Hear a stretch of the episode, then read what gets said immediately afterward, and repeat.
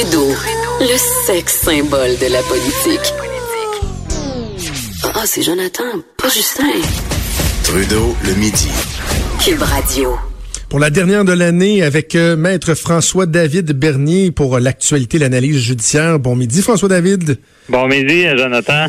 J'ai envie de te demander en commençant, euh, ça fait quelques fois au cours des dernières semaines que je te, je te, je te questionne sur le côté humain euh, des Ah. juges, par exemple, sensibilité envers les enfants, etc.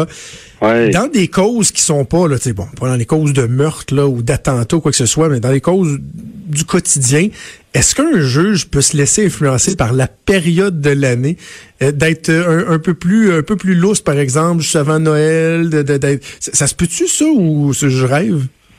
Ben, c'est, on, on se cache pas que c'est des humains, ils prennent des décisions, puis des, des fois l'émotion peut être un peu là, mais théoriquement, euh, ils doivent tout mettre ça de côté, puis vraiment euh, faire, euh, tu sais, rendre des jugements, puis que l'émotion soit pas là, là. Mais on, on peut pas se cacher que des fois il y en a un peu, mais non, ils doivent pas gérer ça de cette manière-là, là, en vertu de, de- du temps, de la période de l'année, là. Pourquoi Ah. il y a eu une cause où est-ce que Non, non, on- mais je me dis, tu sais, des fois, quelqu'un qui, est- qui est devant le juge à cause de, je sais pas, un ticket ou euh, des, des, des amendes impayées, quoi que ce soit. Puis là, tu imagines le juge dire, ouais, OK, le 23 décembre, je vais vous donner une petite chance, mais je regarde peut-être trop de films aussi, là, ça se peut. non, mais théoriquement non, mais tu sais ils ont des décisions à prendre, puis euh, je cacherai pas qu'on on aime ça quand le juge est de bonne humeur. Là. Si si c'est avant les vacances, c'est jamais mauvais.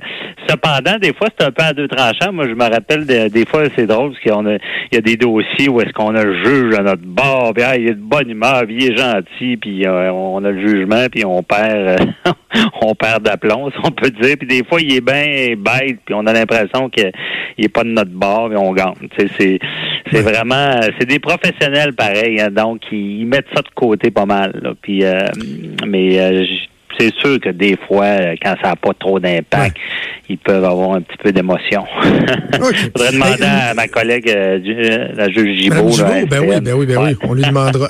Hey, une nouvelle qui a fait sursauter bien, bien, bien des gens. Ben, c'est une nouvelle, en fait, c'est un, c'est un article. Euh, ce matin, dans le journal, un monsieur dans la soixantaine, un sexagénaire, qui est obligé, qui est condamné à payer les études de son fils qui est rendu à 31 ans. On fait le saut en lisant ça? Ouais, ben non, mais euh, c'est là qu'on se rend compte qu'on est parent euh, pour la vie, là. Puis euh, juridiquement parlant, ben c'est, oui, on peut être tenu de subvenir aux besoins de notre enfant tant qu'il n'est pas autonome. S'il est dans un processus de- d'études sérieuses, bon, ben, il faut que ça soit sérieux. Donc, euh, s'il y a eu des problèmes, parce que je crois dans ce dossier-là, il a pris plus de temps avant de faire son bac, mais il y avait eu un problème, là, je pense, de, maladie ou quelque chose comme ça. Moi, Jonathan, j'en ai fait des dossiers de même. C'est sûr que les, les, les dossiers que j'ai eus, c'était des pères aussi. Ils venaient, euh, ils venaient sans dessous, dans le sens que ils en revenaient pas. Moi, j'avais eu un dossier à un moment donné, c'était euh, l'enfant, ça faisait cinq ans qu'il était au cégep. Et là, là euh, et même à ça, on n'était pas capable d'arrêter la pension parce qu'il s'était inscrit à l'université par la suite. Puis il avait démontré qu'il était sérieux dans ses études. Puis on était allé devant le juge, puis le juge, il n'y avait pas pour autant coupé la pension, mais il avait mis un délai à l'enfant. Il avait dit bon, mais on, on va la poursuivre pour tant d'années. Et euh, dans, ce qui ce qui envenime beaucoup, c'est que des fois, des fois la pension est donnée à l'enfant direct, mais euh, souvent la pension est, euh, peut être donnée à la mère, par exemple, pour l'enfant. Ouais. Et là, ça ajoute à, à la guéguerre, là, si on peut dire, parce que là, le père se dit ben là, la mère prend la pension, puis elle ne donne pas vraiment. J'aimerais mieux euh, lui donner directement à lui. Puis c'est tous des débats comme ça. Puis les gens sont surpris, c'est ça qui est au-delà de 18 ans, là, ça s'arrête pas euh, automatiquement. Puis même arrêter une pension, là, c'est pas si facile. J'ai réalisé ça. Là, et les gens disent ah euh, quelqu'un qui a une pension à donner, le percepteur à, justement à 18 ans, ça arrête automatiquement. Non, il faut faire une demande pour l'arrêter. Et malheureusement, c'est des frais judiciaires. C'est un peu mal fait, je, je peux dire, mais Et, et c'est quand même bizarre que le juge ne tienne pas compte euh, de la modification aussi du revenu du monsieur qui est rendu retraité. Il est passé d'un Ouais. salaire annuel de 56 000 à 42 000 Et là, sur une base mensuelle, c'est la moitié de ses revenus qui sont euh, destinés à, à, la pension alimentaire de son de son petit gars de 31 ans. Je vous demander, le monsieur vit sous le seuil de la pauvreté à cause que son gars de 31 ans a deux doigts dans le nez. C'est pas acceptable, ça. Non, c'est certain que vu comme ça, non, ça n'a pas d'allure. Euh, surtout rendu à cet âge-là, surtout qu'il y a beaucoup, ben, euh, il y a beaucoup de gens qui nous écoutent qui se disent, je me suis débrouillé, j'ai travaillé, euh, ben, je me suis démerdé, puis, puis tu sais, souvent les parents, j'ai vu les cas que j'ai vus de pension, c'est même pas qu'ils voulaient pas aider leur enfant, mais l'obligation de le faire, le fait que, que l'enfant se présente pas devant eux, disant, écoute, je suis, j'ai voici mon plan, est-ce que tu pourrais m'aider, ta, ta, ta. cet élément-là c'est ça qui les enrageait. Je suis comme obligé de le donner, puis c'est pas que je veux pas l'aider, mais là, c'est comme automatique, puis je voudrais qu'il soit plus motivé. Tu sais, c'est effectivement, c'est peut-être, il y a peut-être du travail à faire de ce côté-là. C'est bizarre, mais les tribunaux, hein, sont, on est très euh, pro-enfant, même plus vieux, on s'en rend compte là, puis on se dit, s'il prouve qu'il n'y a pas l'autonomie encore, qu'il est sérieux dans ses études, et que le parent, parce que dans ce cas-là, même son revenu a, diminué, il y a peut-être des actifs aussi, ce qui fait qu'il s'est engagé, je pense, à, l'année précédente à payer des études, et là, le juge,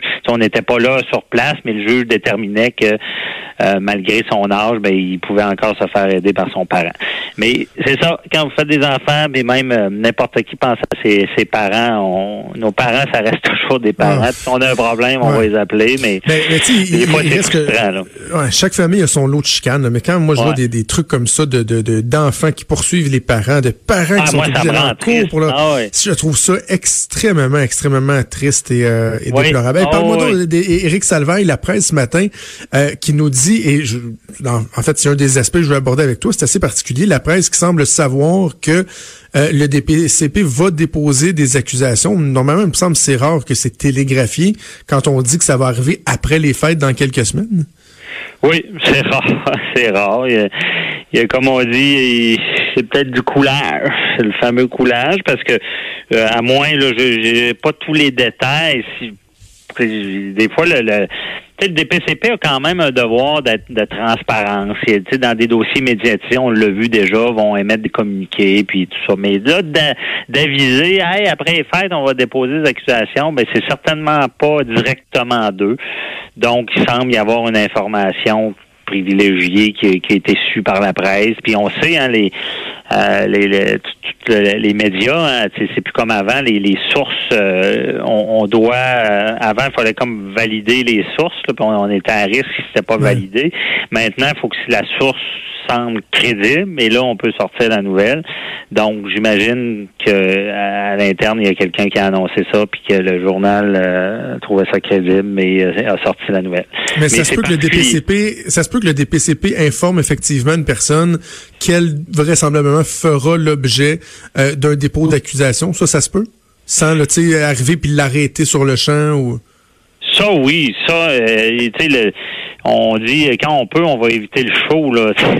Si, tu peux appeler, si tu sais très bien, on l'a vu dans des dossiers que, euh, exemple, euh, quelqu'un est à l'extérieur, euh, on sait puis on, on peut communiquer avec elle, puis on le sait, on va lui demander de se présenter au poste de police pour se, se, livrer, si on peut dire, à telle date, puis on fera pas de spectacle de débarquer chez eux dans, le quartier, puis menotter, puis tu sais comme ça se fait aussi là. donc si si peut-être qu'il y a eu des discussions, mais il faudrait que ça vienne directement d'Éric Salvaille. Tu sais, c'est pas sûr. Je pense pas qu'il y aurait eu intérêt à, dire ça. Mais c'est oui, c'est particulier là, de, de dire hey, après Noël, on va accuser. C'est rare qu'on voit ça. Là.